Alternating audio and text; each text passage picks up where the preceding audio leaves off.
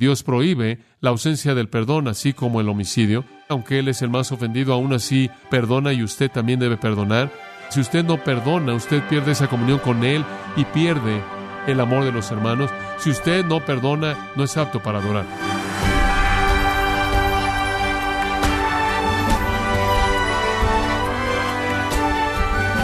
Queremos darle las gracias por sintonizarnos en Gracia a vosotros con el pastor John MacArthur. Diversos países se han esforzado en garantizar que los productores de alimentos indiquen claramente el contenido nutricional de cada alimento o producto. Y hay un ingrediente necesario para gozar de buena salud, el cual no aparece en las etiquetas. De hecho, no es algo que usted toma, sino que es algo que libremente puede dar a su familia, amigos y a cualquiera con quien usted desea tener una relación sana, y esto es el perdón. Pero ¿cuáles son los pasos que se deben seguir para perdonar a alguien que le ha ofendido? El día de hoy, el pastor John MacArthur, en la voz del pastor Luis Contreras, nos enseñará las acciones de uno que perdona a los que le han hecho daño, en la serie Perdón, cómo restaurar relaciones deterioradas en gracia a vosotros. Regresamos a la carta de Pablo a Filemón, la epístola a Filemón. Esta epístola breve de 25 versículos cortos, un capítulo, es una lección viva del perdón. Recordará usted que los primeros tres versículos nos dan la introducción, después los versículos 4 al 7 nos mostraron las características de alguien que perdona. Y ahora en los versículos 8 al 18 llegamos a la acción del perdón mismo. Vamos a estar viendo el asunto mismo del perdón. Para colocar en su mente un pequeño repaso en caso de que lo haya olvidado o sea nuevo, Filemón fue un cristiano laico que vivió en la ciudad de Colosas, y en su hogar la iglesia de Colosas se reunió. Él había sido llevado a Cristo por Pablo, su esposa fue Apia, su hijo Arquipo. Ellos tuvieron un esclavo llamado Onésimo. Onésimo huyó, él fue un fugitivo, un esclavo que huyó, él quiso su libertad, terminó en Roma, y cuando él estuvo en Roma, de alguna manera, por la providencia de Dios, él se encontró con el apóstol Pablo. Pablo estuvo como prisionero en una casa y una casa rentada, y pudo llevar a cabo algo de ministerio. Y de alguna manera este esclavo que huyó, Onésimo, fue llevado a Pablo y Pablo lo llevó a Cristo. Ahora él lo envía de regreso a su dueño, Filemón, con esta carta pidiendo a Filemón que le perdone por su abandono, por haber huido, por lo que pudiera haberle debido a Filemón, habiéndole robado cosas cuando se fue. Entonces es un llamado a un hombre a perdonar a alguien que ha pecado contra él, esto es este esclavo onésimo que huyó. El tema de este pequeño libro es el perdón. Lo que es interesante es que la palabra nunca es mencionada aquí, es casi como si el Espíritu Santo la hubiera hecho una epístola en donde llenan los espacios en blanco.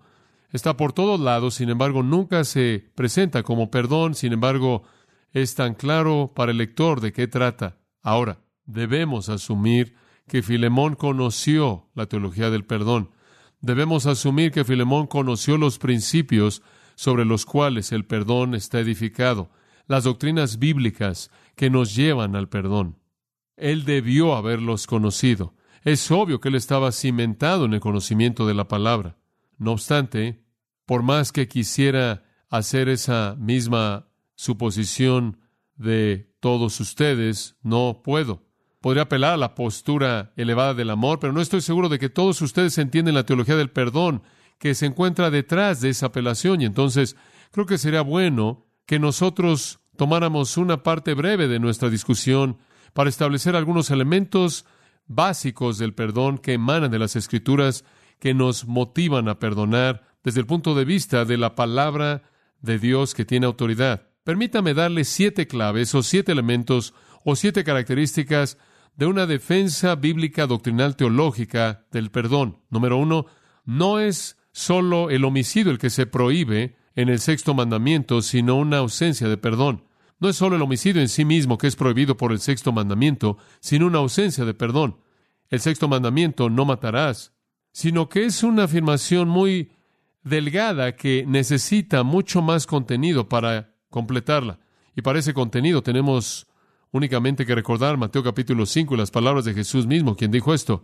Habéis oído dicho a los antiguos, no matarás, y cualquiera que matare será culpable de juicio.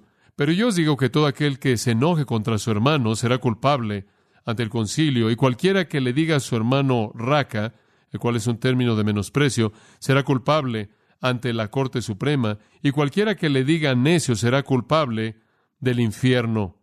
En otras palabras, Jesús dijo, cuando Dios dijo, no matarás, Él también quiso decir, no odiarás, no tendrás malicia, no te enojarás, no llevarás ira, no tendrás deseo de venganza, no buscarás venganza, no mostrarás una falta de perdón. Dios también prohíbe eso. Ahora, ¿cómo puedo deshacerme de alguna de estas actitudes de enojo y hostilidad y ausencia de perdón y venganza? Bueno, en primer lugar, vea al que usted no quiere perdonar como la creación de Dios. En otras palabras, ame a esa persona y perdónelo por aquello que hay de Dios en él. Para cada uno de nosotros que ha sido creado a la imagen de Dios, aunque esa imagen está distorsionada. Además, Jesús dijo, amarás a tu prójimo como a ti mismo. Ciertamente usted busca ver la imagen de Dios en usted, ¿no es cierto? ¿Acaso no se halla a sí mismo eminentemente digno de perdón? ¿Acaso no le parece difícil entender por qué alguien más no lo perdonaría a usted? Ciertamente usted es pronto para perdonarse a usted mismo en contra de usted mismo y usted no lleva amargura contra sí mismo, usted no busca vengarse contra usted mismo y si usted no peca contra usted mismo y usted no desea destruirse a sí mismo, sino desea bendición, usted busca recuperar lo que usted busca, entonces, en primer lugar, usted debe reconocer que cualquier odio, cualquier ausencia de perdón es una violación del mandamiento a no matar, porque detrás de eso está esa actitud de homicidio que si pudiera le quitaría la vida a alguien o lo dañaría si pudiera. Además, si usted va a tratar con esta actitud, usted debe reconocer que su ausencia de perdón es simplemente egoísta. Usted tiene que enfrentar su egoísmo. Es exactamente ese afecto inmerecido hacia usted mismo que lo hace engrandecer las fallas de otros que lo ofenden a usted. Por otro lado, si usted es humilde y no es egoísta y se niega a sí mismo, usted se verá a sí mismo como una persona tan baja que ninguna ofensa en contra de usted será considerada importante. Un ego orgulloso que se estima a sí mismo se enoja fácilmente y normalmente no perdona porque piensa de una manera tan elevada de sí mismo y después odia tanto a alguien que lo ofende que ofende a esta entidad gloriosa. Entonces, usted nada más no debe matar, dice Dios, usted no debe odiar, no debe enojarse, no debe ser alguien que no perdona. Y si usted no perdona, usted manifiesta egoísmo y usted no ve en otros la imagen de Dios y usted de hecho viola el sexto mandamiento. Permítame darle un segundo principio básico teológico para el perdón. La persona que lo ha ofendido usted ha ofendido a Dios más. La persona que lo ha ofendido usted ha ofendido a Dios más. Y si Dios, el más santo, lo ha perdonado a él, el pecado más grande, ¿puede usted, el que es menos santo, perdonarlo a él, el pecado menor? ¿Entiende eso? David, quien pecó contra Betsabé, quien pecó contra su marido Urias, quien pecó contra su propia esposa, sus propios hijos, su propia nación. David, quien pecó contra todas esas personas, dijo en el Salmo 51, contra ti, contra ti solo he pecado. En otras palabras, él sabía que sin importar cómo él había ofendido a los hombres, él había ofendido más a Dios. Y si Dios puede perdonar la ofensa más grande, entonces ¿por qué usted no puede perdonar la ofensa menor? Ese es el punto. Ese es el asunto inexplicable en la parábola de Mateo 18, en donde el rey perdona al hombre con la deuda imposible de pagar, y después el hombre no quiere perdonar a otro hombre que le debe una deuda muy simple, sino que lo estrangula y lo arroja a la prisión. Y el punto es, ¿cómo es posible que puede ver usted a Dios perdonar la ofensa más grande y usted no perdonar la que es menor? Cualquier crimen en contra de usted es un crimen mayor en contra de Dios. Cada vez que alguien pega contra usted, Quizás lo ofenda a usted, pero lo ofende a Dios más. ¿Por qué? Porque Él es más santo de lo que usted es. El pecado es más pecaminoso para Él, es más ofensivo para Él. La misma ofensa puede ser algo serio para usted, pero es mucho más serio para un Dios infinitamente santo. Sin embargo, Dios perdona de manera misericordiosa. ¿Es usted más justo? ¿Es usted más santo? ¿Es usted una corte más elevada, con una ley más elevada? La verdad es que si usted no perdona, usted no es como Dios en absoluto, usted es más como el diablo. No olvide esto, Dios le tiene que perdonar mucho a usted. Y no hay comparación entre las ofensas de otros hombres en contra de usted y las ofensas de usted en contra de Dios, sea en número o en seriedad o en consecuencias. Ningún hombre jamás podría ofenderlo a usted en la manera en la que usted ofende a Dios y Dios lo perdona a usted. ¿Acaso usted no puede perdonar a otros? Usted merece condenación por parte de Dios y yo también, pero Él nos da misericordia para todas nuestras transgresiones. ¿Va a pasar usted su vida entera buscando venganza por las heridas insignificantes que vienen en contra de usted?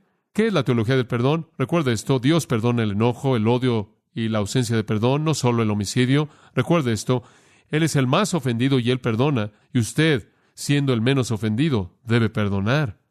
Principio número tres, muy importante. Usted no disfrutará perdón de Dios si usted no perdona a otros. Hemos señalado eso en Mateo capítulo 6, versículos 14 y 15, en donde Dios dice que si usted perdona a otros sus pecados, vuestro Padre perdonará los suyos. Si usted no perdona a otros, Él no lo perdonará a usted. En otras palabras, en el sentido de nuestra relación con Dios, estamos delante de Dios con pecado no perdonado bajo su disciplina si no perdonamos a otros. Ese es un precio elevado que pagar por una ausencia de perdón. Si usted se rehúsa a perdonar a alguien más, entonces Dios se rehúsa a perdonarlo a usted y usted queda aislado de la comunión significativa con Dios y usted es disciplinado. Número cuatro, usted no disfrutará el amor de los hermanos si usted no perdona. Usted no disfrutará del amor de los hermanos si usted no perdona. En otras palabras, nunca podrá participar en comunión gozosa y amor de creyentes cristianos si usted no perdona. ¿Se acuerda usted de la parábola de Mateo 18? ¿Se acuerda usted del hombre que salió y estranguló a este hombre y le dijo, quiero que me des todo lo que me debes? Y él no le pagó, entonces lo arrojó a la prisión hasta que pagara todo lo que le debía. Aquí hay un hombre que Dios había perdonado, pero él no quiso perdonar a un amigo. En el versículo 31 de Mateo 18 dice, y todos los amigos de ese hombre fueron al amo, al Señor, y le dijeron al Señor lo que ese hombre había hecho. Señor, tienes que tratar con este hombre. ¿Qué es eso? Le voy a decir lo que es. Sus amigos cristianos, viéndolo con una actitud que no perdona, van a acudir a Dios y van a decirle, Dios, tienes que disciplinar a esa persona. Realmente ahí hay un retrato de la disciplina de la iglesia.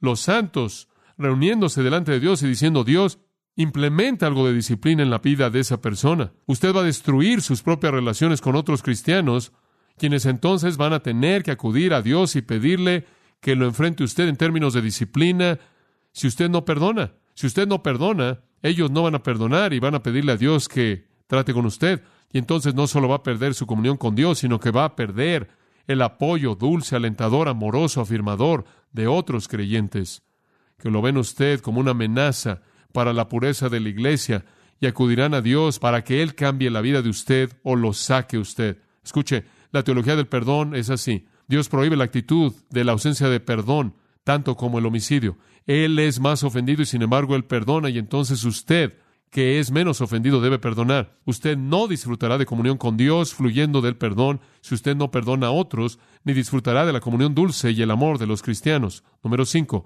un elemento muy importante al entender el perdón.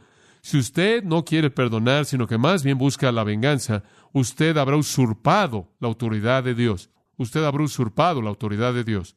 En la carta de Pablo a los romanos, en ese maravilloso capítulo 12 práctico, escuche lo que él dice en los versículos 14 y 19. Bendecid a los que os persiguen, bendecid y no maldecid. Y después esto, versículo 19, nunca os venguéis, amados, sino dejad lugar para la ira de Dios, porque escrito está, la venganza es mía, yo daré el pago, dice el Señor. Deje la venganza a Dios. Cuando usted no quiere perdonar a alguien, cuando usted se aferra a esa actitud de enojo y amargura y hostilidad, usted literalmente está presumiendo de tomar la espada de juicio divino, sacándola de la mano de Dios y usarla por usted mismo. Usted está diciendo, Dios, dame esa espada, yo estoy a cargo. Una actitud así dice, yo debo ser el vengador porque Dios es injusto, Dios es lento, o Dios es indiferente, o Dios simplemente no entiende, Él es ignorante, o Dios es incapaz de juzgar, y todo eso es blasfemia. Dios está mucho mejor capacitado para enfrentar cualquier ofensa en contra de usted que usted. Él es capaz de enfrentar la consecuencia del pecado mucho mejor que usted. Él tiene el entendimiento más verdadero, más puro del asunto. Usted es limitado en su entendimiento. Él es la autoridad más elevada. Usted no tiene autoridad alguna. Él es imparcial y justo. Usted es parcial, egoísta. Él es omnisciente y eterno. Él ve el fin de todo. Usted es miope, ignorante, no ve nada más allá del momento. Él es sabio y bueno y todo lo que él hace tiene propósitos perfectamente justos.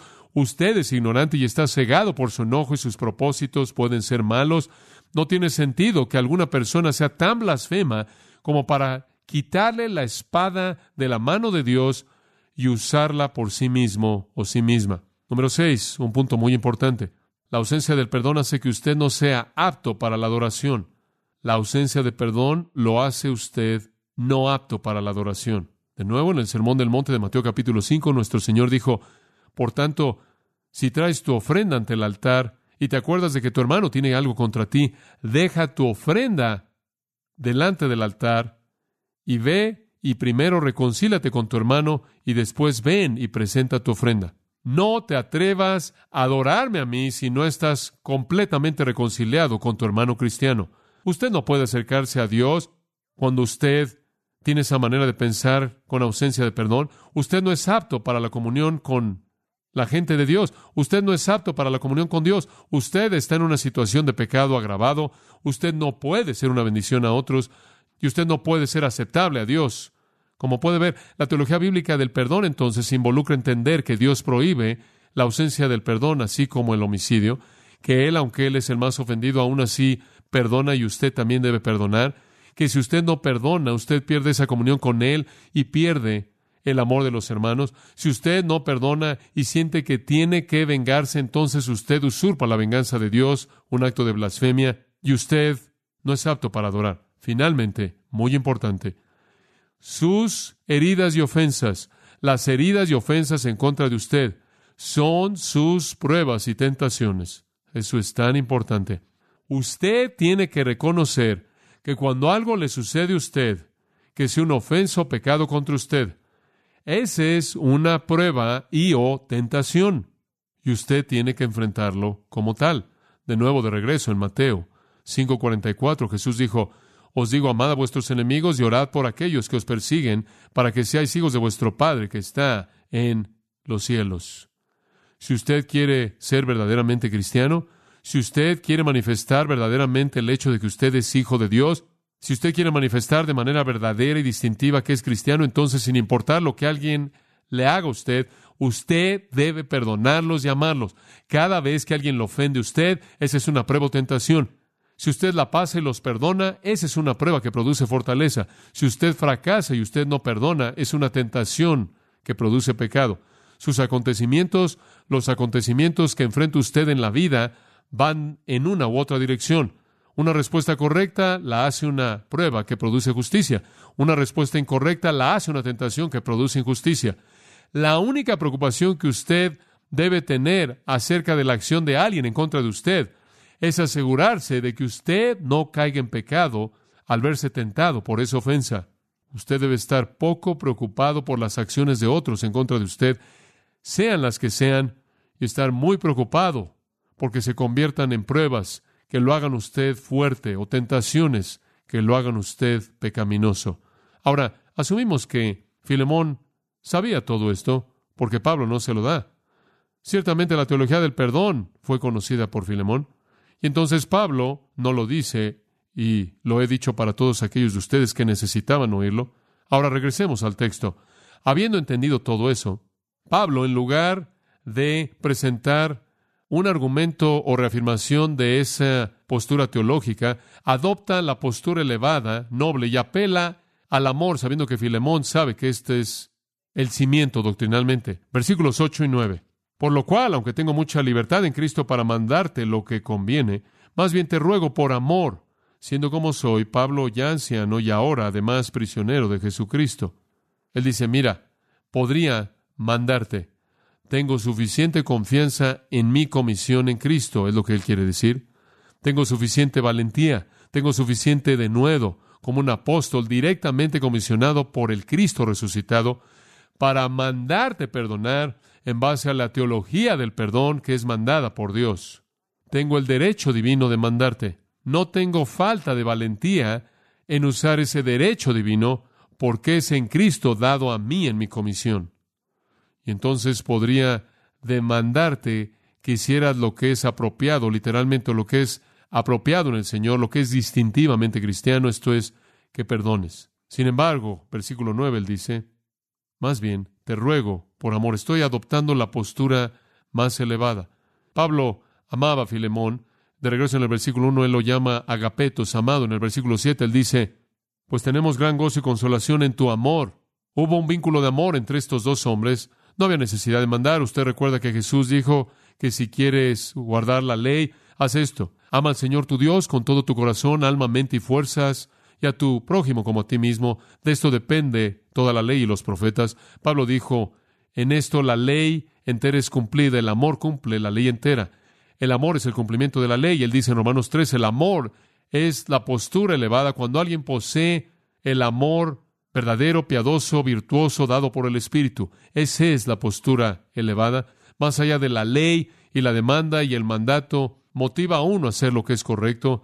Y mientras que el perdón se manda en las Escrituras y mientras que pudo haber sido mandado con autoridad apostólica, Pablo conoce al hombre a quien le habla y sabe que es un hombre motivado por amor. Él no está hablándole a un hermano que está pecando, que está en la carne. Él está hablándole a un hombre piadoso, maduro, con una mente espiritual, y el amor moverá su corazón. Entonces, la referencia a la autoridad de Pablo es colocada ahí simplemente para que Filemón la vea y tenga un vistazo y después es quitada. Un pequeño recordatorio de que él podría usarla si él quisiera, pero después él dice simplemente te lo ruego por causa del amor. Y después para enternecer el corazón de Filemón debido a que esta es una escena difícil, él incluye dos afirmaciones acerca de sí mismo. Te ruego por amor, él dice, siendo como soy Pablo ya anciano, y ahora además prisionero de Jesucristo.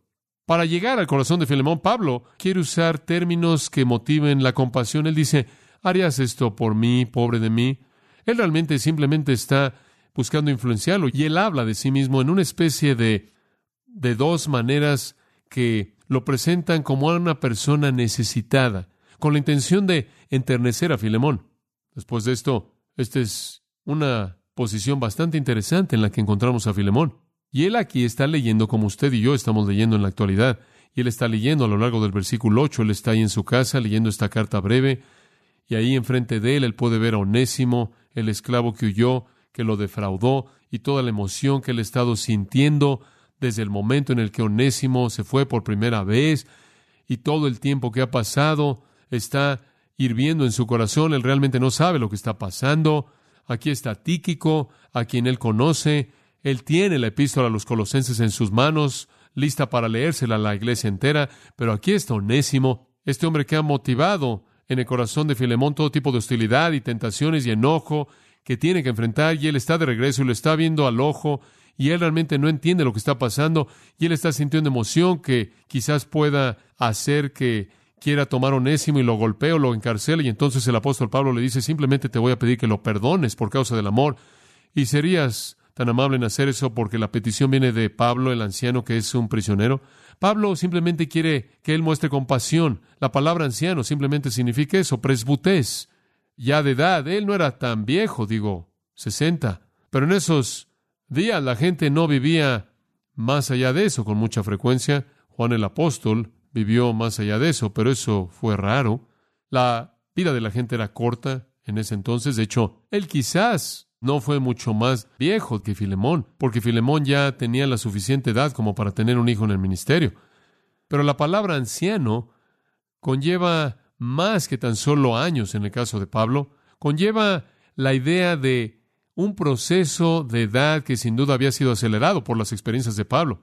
Usted puede estar seguro de que los años que se habían acumulado, por así decirlo, en la espalda de Pablo eran más pesados que los años que se habían acumulado en la espalda de Filemón. Quizás no eran muchos, pero eran muchos en el proceso de envejecimiento. Pablo era más viejo que su edad. Allá atrás en Hechos 7, cuando estuvo ahí de pie, viendo a la gente apedreando a Esteban, Dice que era un joven, ella no era un joven, Él ya es mayor y Él es mayor que sus años porque Él ha soportado tantos encarcelamientos, comida terrible, enfermedades, viajes, persecuciones, trabajo, heridas corporales. Él dijo, llevo en mi cuerpo las marcas de las cicatrices de Cristo por las piedras que le habían arrojado y porque le habían golpeado con varas y con látigos y todo lo demás. Y él había estado en cepos como prisionero. Toda la experiencia dolorosa, debilitante, que había sido comprimida en esos años hacían que Pablo, el anciano, y este vistazo tierno tiene la idea de conmover el corazón de Filemón y hacerlo sentir compasión hacia este guerrero de edad y de esta manera motivar amor hacia el apóstol sacrificial que lo llevó a Cristo.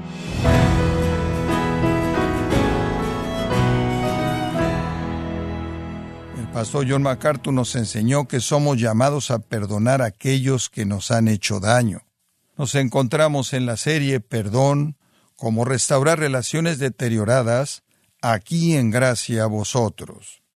Y estimado oyente, quiero recomendarle el libro La verdad sobre el perdón, en donde John MacArthur explica que el hombre, resultado de su naturaleza caída, necesita ser perdonado por Dios y únicamente Él puede otorgarnos ese perdón, pero Él también nos capacita para perdonar a otros.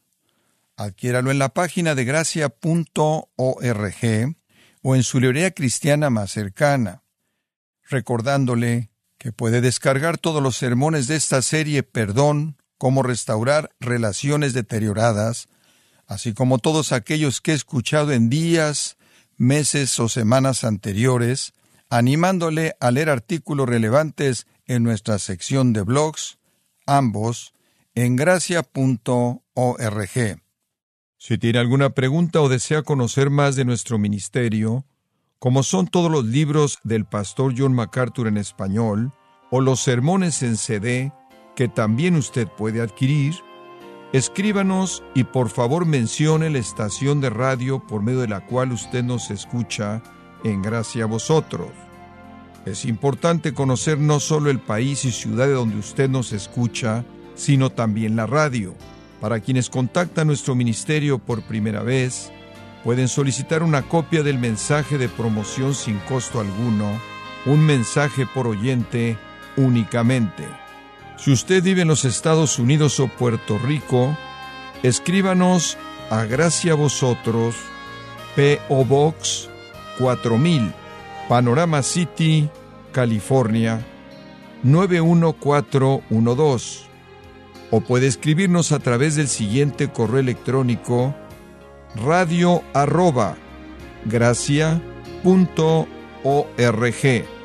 Bueno, en nombre de John MacArthur y el personal de este organismo, queremos darle las gracias por su tiempo y sintonía y queremos pedirle que no deje de orar por este ministerio, como también por la estación de radio por la cual usted nos escucha de lunes a viernes. Este es su amigo Miguel Contreras, invitándole a sintonizar nuestra próxima edición para que juntos continuemos desatando la verdad de Dios un versículo a la vez no se lo pierda, aquí en Gracia a Vosotros.